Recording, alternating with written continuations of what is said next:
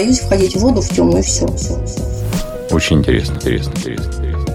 Я не захожу, если не вижу дна, я до сих пор плохо плаваю и только возле берега, но в любом случае я должна видеть дно, но, но, но. Не пробовали написать, например, какой-то рассказ или сказку об этом, этом, этом, этом? Не хочу водолаза, глаза, глаза вы ограничиваете себя от тех мест, в которых не видно дна. Но при этом, если дно видно, вы не боитесь плавать. Нет, нет, нет. Как вот такие детские эпизоды могут самым невероятным образом искажать дальнейшие линии жизни, восприятия мира? Этот страх абсолютно иррационален. Есть о чем подумать всем, даже тем, у кого не было ничего подобного в детстве, в детстве, в детстве. Здравствуйте, это подкаст «Страхи и ошибки». Мы продолжаем наш сезон детских травм. Число этих травм ну, разных вариантов воистину бесконечно. Вот мы сегодня поговорим о том, что можно назвать, ну, потом в прямом смысле страхом, боязнью, боязнью воды. Наша сегодняшняя героиня говорит, что пережила ситуацию, когда ей было 7 лет, она тонула, и с тех пор сформировавшийся страх довольно здорово отравляет ее жизнь. Ну, а куратор нашего сезона, психотерапевт, руководитель экспертного совета Международного института психосоматического здоровья Сергей Мартынов, как всегда, думаю, сможет разобраться с этой ситуацией, дать свои какие-то рекомендации. Здравствуйте, Юлия. Здравствуйте. Ну, что случилось, рассказывайте. Было мне тогда примерно 7 лет. Было это на нашей местной речке. Тогда полностью спускали всю воду, и какая-то там была водичка, по голень там ну, буквально покрывала стопу. Родители, мама с родственницей шли впереди и уже далеко ушли.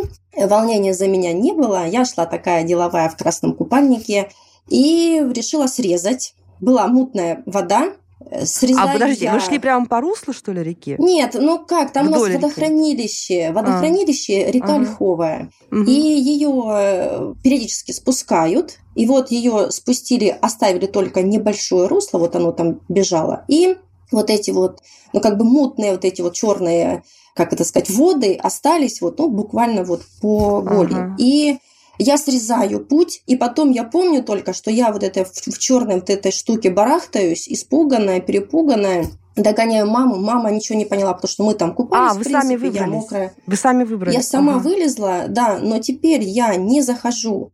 Если не вижу дна, я до сих пор плохо плаваю и только возле берега, но в любом случае я должна видеть дно, и вот этот вот панический страх воды для меня, ну, как бы я понимаю, что здесь есть мое ограничение, поэтому, в принципе, я и здесь хочу или, или проработать, или понять причину. Что там делали с этой ямой? Она примерно где-то была метр. Я была выше. Ну, то есть э, вы бы, я, я смогла... скорее всего, не утонули, да?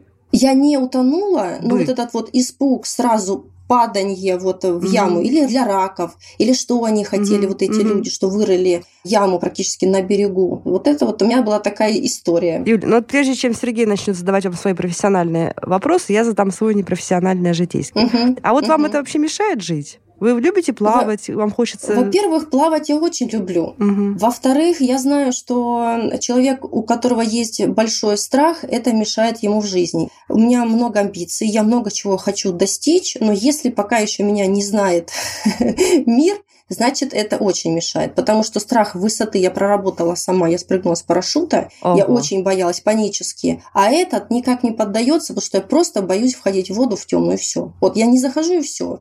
Если там дно было видно, это подо мной была земля, то есть я видела, если что, куда я приземлюсь, угу. хоть какая, угу. а здесь не видно. Ну, в общем, и страх вот вам вот... этот мешает. И, и вот эта детская да, травма, очень. она вам не нужна и сказывается на, ну, скажем так, психологическом На моей деятельности, качестве. на моей жизни, да, да, да. Mm, ничего себе.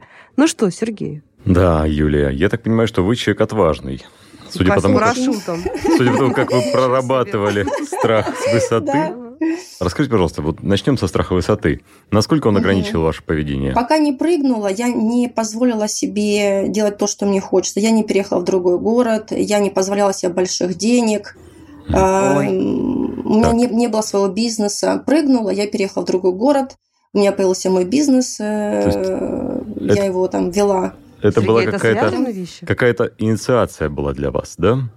То есть вы ну, для себя решили, что вот это будет какой-то отправной точкой новой жизни. Я правильно понимаю? Так получилось. Я вот сейчас, когда смотрю, я понимаю, что после этого сразу, вот я прыгнула в 2011 и в 2012 я уже переезжаю в другой город, то есть ну, полгода там или 4 месяца, и я переезжаю в другой город, так получается. То есть я поняла, что у меня какое-то, я как в вакууме, и решила себе сделать встряску. А что потом уже было, я не прогнозировала там, что будет вот это, вот Но это. вы стали смелее. Да, да. Понятно. А до этого, насколько ограничивал вас этот страх высоты? Ой, у меня было четыре параллельных работы. У меня была ипотека, автокредит. У меня были товарищи, которые за мой счет там, э, в общем, от меня получали деньги. То есть я на себе все это тянула. Ну, да.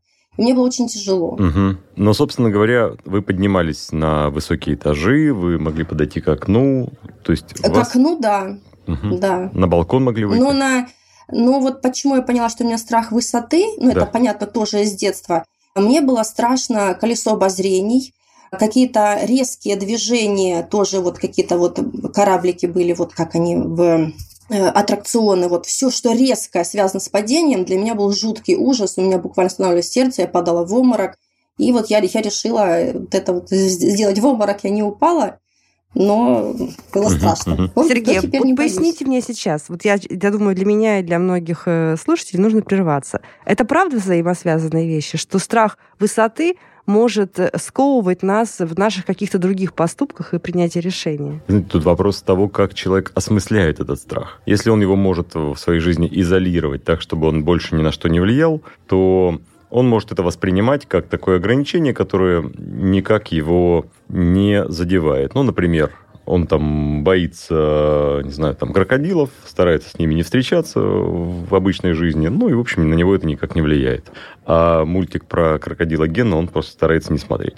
И так, так. совсем другая ситуация, когда человек воспринимает какой-то свой страх как свое ограничение, как э, ограничение в своих там правах, возможностях. И тогда он может фиксироваться на этом страхе и ежедневно размышляя о нем, он как бы внутри себя проговаривает свою ограниченность. И в итоге это приводит его к тому, что он сильно эм, как, как ограничительное поведение это называется. То есть ограничительное поведение, оно постепенно распространяется на другие зоны его жизни на другие сферы. И, конечно, может привести к тому, что человек полностью становится дезадаптирован. То есть Юлия не придумала себе эту взаимосвязь. Это действительно, ну, с точки зрения психологии, такие вот цепочки такого перекрестного влияния могут формироваться. Да, да, это такая, а, ну, такое осмысление. Можно сказать, не придумала, но она это прожила.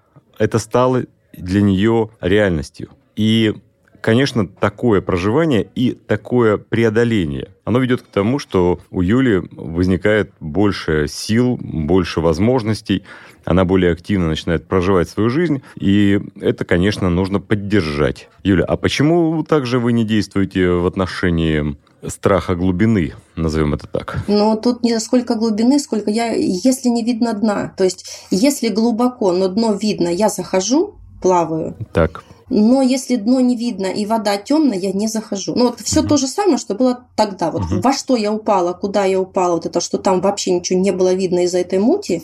Вот теперь вот э, я в мути заходить точно не хочу. Это для меня слишком, наверное, там и сердце становится. Да, тут, конечно, очень интересная метафора этой мутной воды. Но э, давайте пока остановимся на самом физическом страхе. То есть, смотрите, получается, что вы ограничиваете себя от тех мест, в которых не видно дна.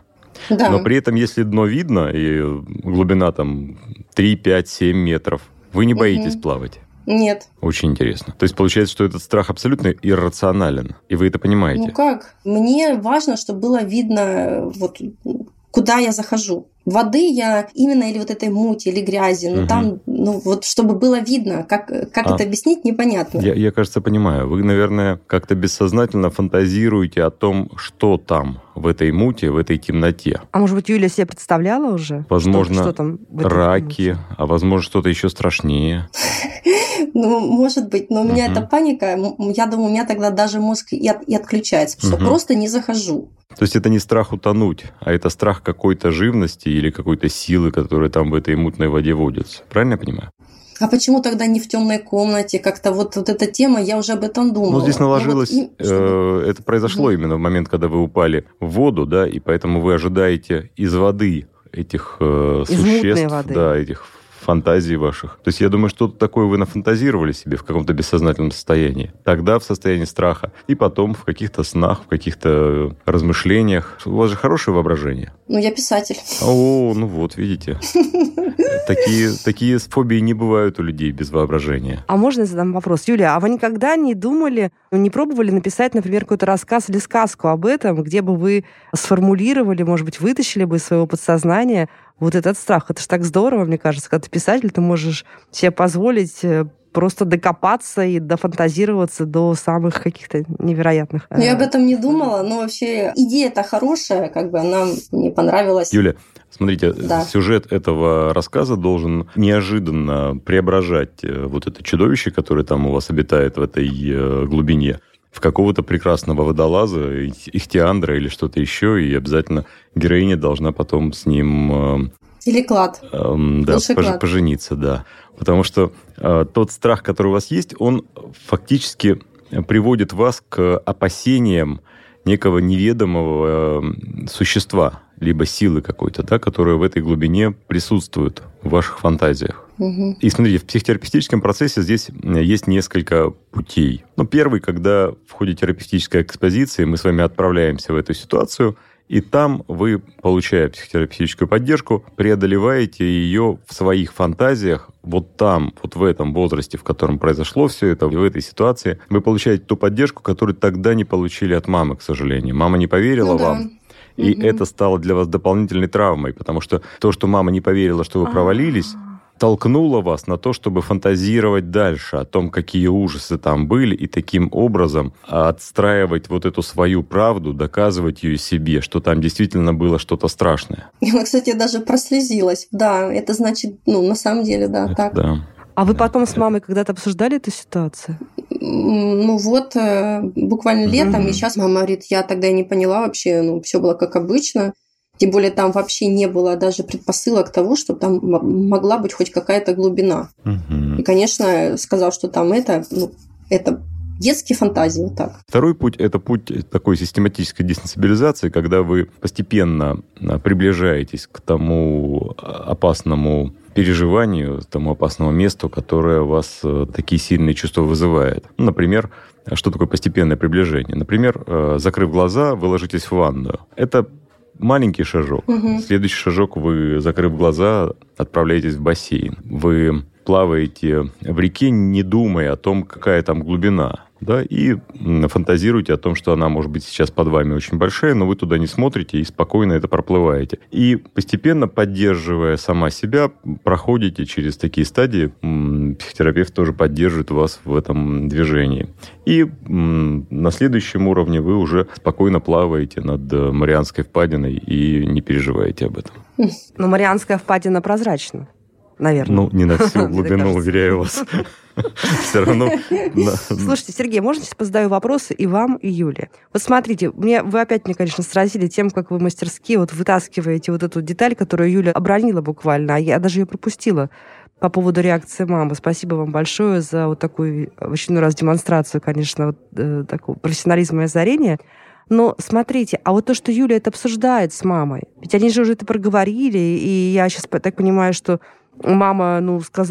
даже, ну, в какой-то степени извинилась, сказала, что я просто не оценила эту твою реакцию. Почему вот не, не происходит исцеление на этом этапе? Ведь Юля объяснила маме, пусть спустя много лет, она объяснила маме, как она испугалась, как ей было страшно, она объяснила маме, что она была травмирована маминой реакцией, тем, что мама не оценила все уже разобрали. Почему не происходит? Ну, вы правильно сказали, в какой-то степени мама отреагировала. Mm-hmm. Но для того, чтобы мама отреагировала в той мере, в которой необходимо, а, нужно помножить эту реакцию на те годы, неудовлетворенности, mm. которые прошли, и на все те переживания, которые ребенок испытал с тех пор. И получается, что это должно быть какое-то очень сильное там, инсайтовое Покаяние, переживание, что? да, mm-hmm. то есть, э, которое можно организовать в ходе психотерапевтической, например, такой семейной терапии, mm-hmm. когда оба человека подводятся к этому переживанию, потом а, такой драматургический ход, в котором какое-то происходит самораскрытие, и сильные переживания с обниманиями, слезами позволяют преодолеть вот то разделение,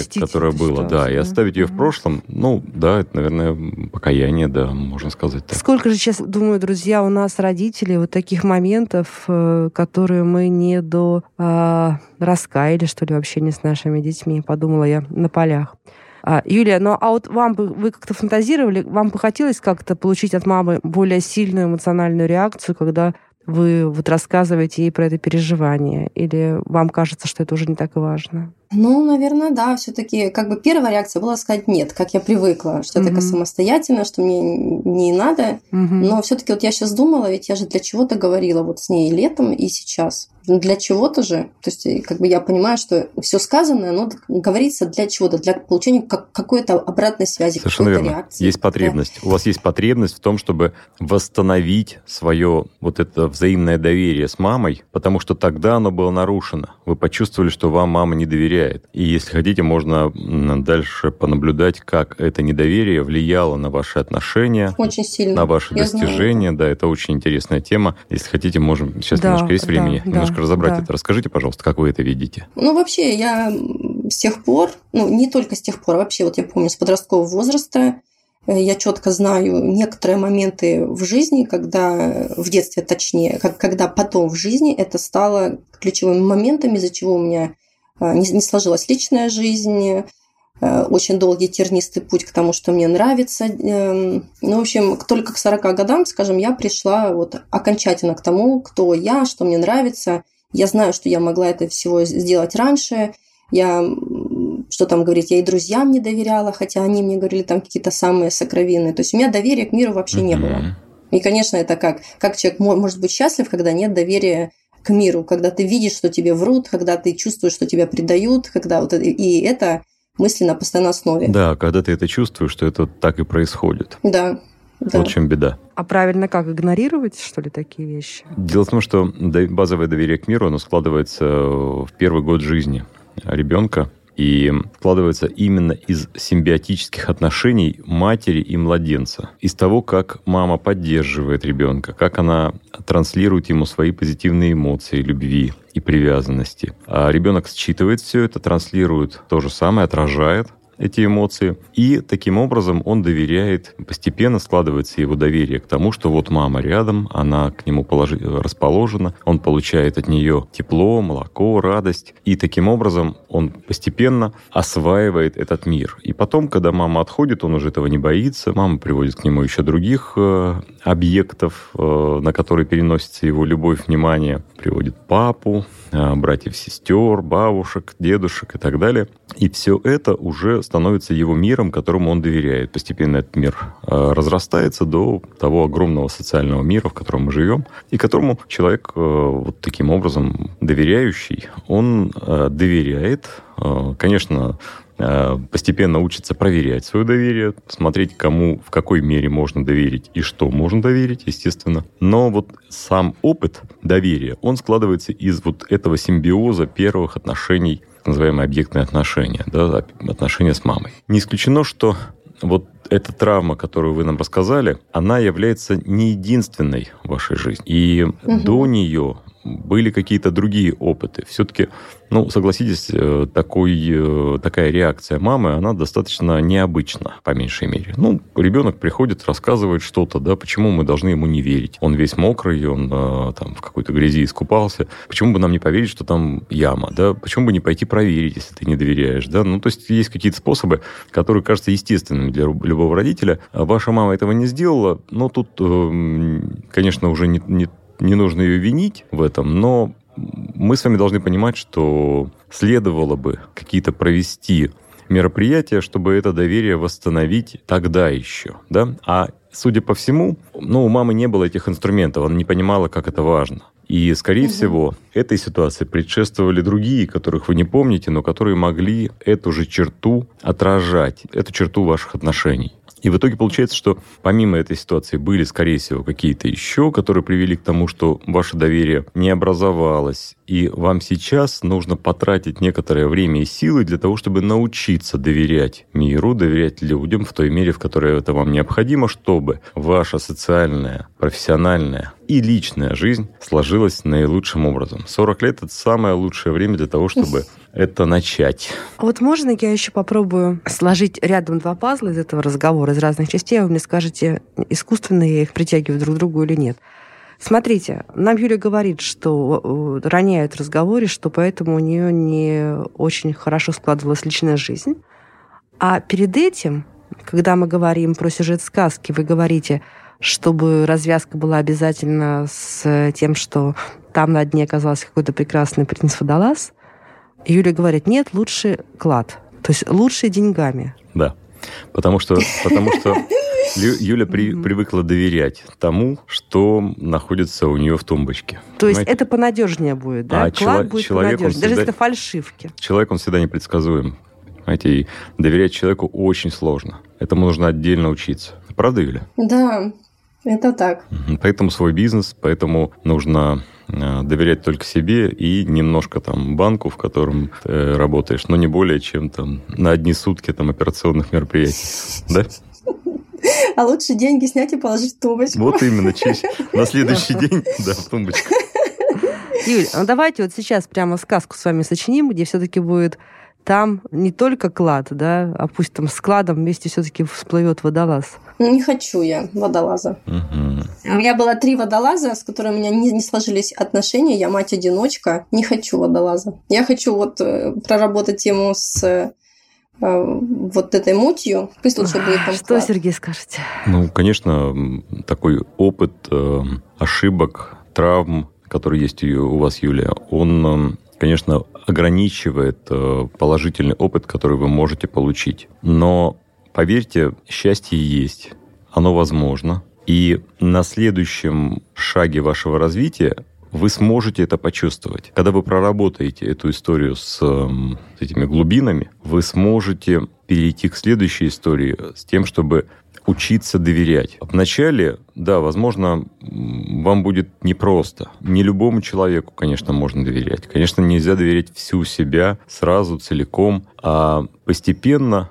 вы сможете найти того человека, которому вы сможете доверить себя. Да, возвратный глагол здесь используется. Для того, чтобы выстроить с ним те отношения, которые будут удовлетворять все ваши потребности и в которых вы сможете быть счастливы. И это ну, некоторый путь, который позволит вам реализовать все то, что у вас не реализовано в вашей жизни. И можно разделить эту жизнь на два этапа. Первый этап, когда вы не доверяли, но при этом как-то в какие-то моменты, видимо, импульсивно ныряли в какие-то отношения, да, угу. пытались, пытались довериться целиком, это оказывался не тот человек, который не так к вам относился, а вы ошибались, травмировались на какие-то многие годы, потом снова был такой опыт. А я думаю, что вот во второй половине жизни вы сможете выстраивать отношения, в которых вы будете постепенно, а не так, чтобы, не зная броду, не соваться в воду, да, а так, чтобы постепенно, шажок за шажком, проходить в отношениях те этапы, которые необходимы для формирования доверия, открытости, для того, чтобы вы могли быть э, э, в отношениях, которые будут удовлетворять все ваши потребности. И интеллектуальные, и эмоциональные, и физические. Это все возможно в этом мире. Готовы? Юль? Да, конечно. Я же еще не пенсионерка. Я не хочу на личной жизни крест ставить. Ну, то есть все-таки у водолаза есть шанс появиться в этой истории.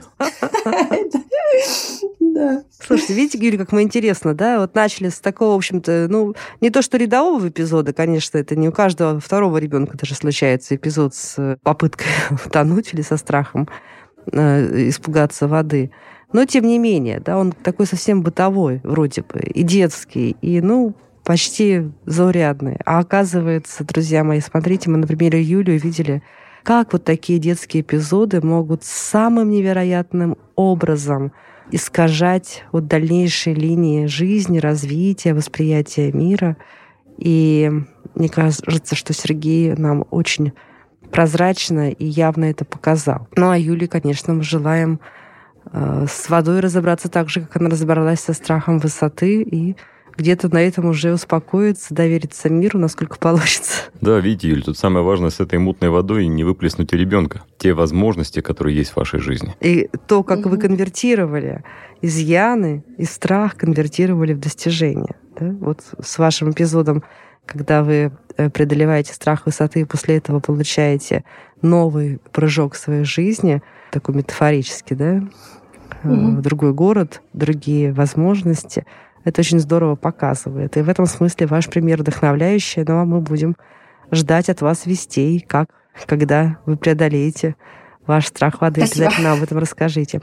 Ну что, друзья, мы сегодня говорили о страхе воды, о детской травме, которая связана с тем, что ребенок испугался мутной глубокой воды и как это э, повлияло на взрослую жизнь. Мне кажется, наметили примерно ниточки пути избавления от этой ситуации. Мне кажется, есть о чем подумать всем, даже тем, у кого не было ничего подобного в детстве. Сергей Мартынов, психотерапевт, руководитель экспертного совета Международного института психосоматического здоровья, просто нам вот разложил, как на карте астрономической, эту ситуацию. Подкаст «Страхи и ошибки», сезон детских травм. Подписывайтесь, присылайте свои истории, приходите к нам, во всем поговорим. Подписывайтесь на подкаст на сайте ria.ru в приложениях подкаст с Web Store и Google Play. Комментируйте и делитесь с друзьями.